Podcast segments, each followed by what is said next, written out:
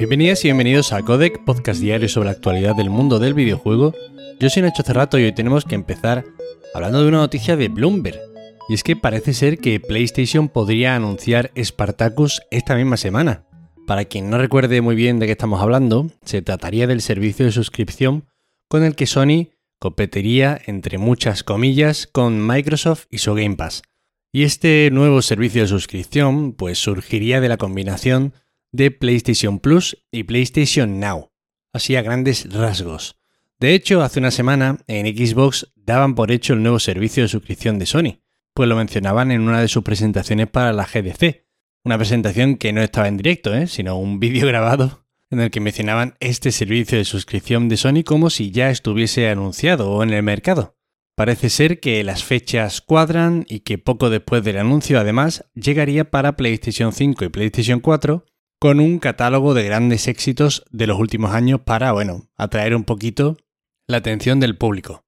Hay poco más que añadir aquí, esto parece inminente, va a salir ya. A mí se me ocurre cuando leo esto de los grandes éxitos que es una nueva ocasión para relanzar ese ansiado Bloodborne a 60 FPS y que venga de lanzamiento con este nuevo servicio de suscripción. Sería un buen reclamo, la verdad. Y bueno, recordar que este servicio tendría tres escalones de suscripción, que iría desde los 10 dólares hasta los 16 dólares.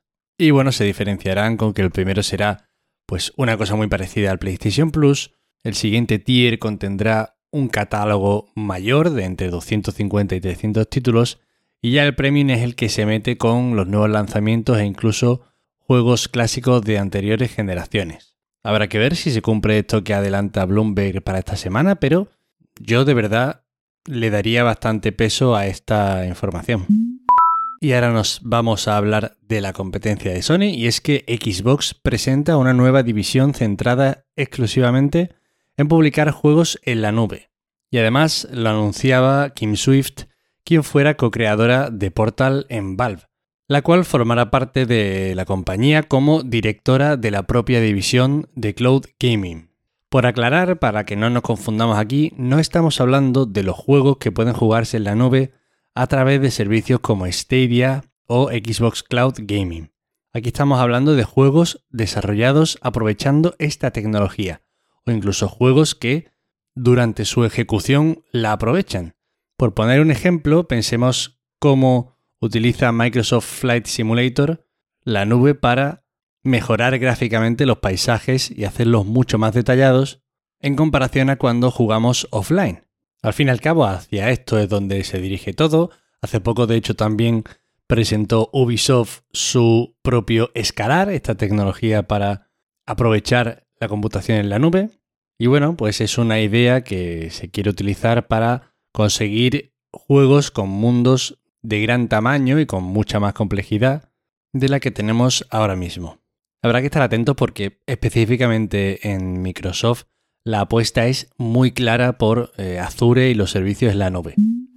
Mike Frassini, el jefe de Amazon Game Studios y vicepresidente de la división de juegos de Amazon, abandonará su puesto para centrarse en su familia.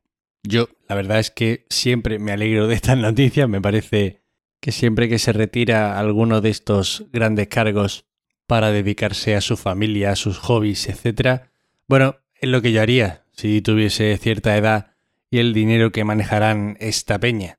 Y bueno, pues tal y como adelantaba Bloomberg, ya ha sido además confirmado vía LinkedIn, la marcha se produce con un clima en cierto sentido agridulce.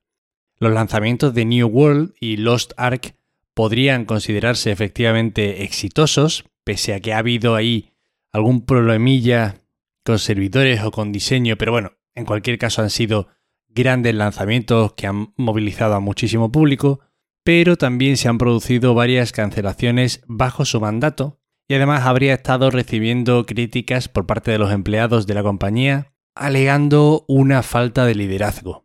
Mike Frassini estuvo en Amazon desde el inicio de la fundación, desde 2012, momento en el que se empezó a trabajar en el New World, que como he comentado salió más o menos bien. También se trabajó en el MOBA Breakaway y en Crucible. De estos tres, por ejemplo, uno fue cancelado, el Breakaway, y el Crucible llegó a Steam, pero tras cinco meses fue cerrado porque no estaba jugando ni su prima. Y posteriormente se anunció en 2019 un MMO del Señor de los Anillos que también acabó cancelándose tras la entrada de Tencent en el desarrollo que tendría que trabajar con Amazon Games Studios y la cosa no funcionó, total, otro cancelado. Y bueno, que sería entiendo que un buen momento para dejar el trabajo tras 18 años, 13 en Amazon Games y anteriormente estuvo trabajando también en la división de libros de Amazon. Así que bueno, desde aquí le deseamos una feliz retirada con su familia y amigos. Y esperemos que Amazon Games Studios, bueno, pues afine un poquito sus metodologías de trabajo para que no se cancelen tantos juegos y en definitiva que le vaya bien a todo el mundo en general.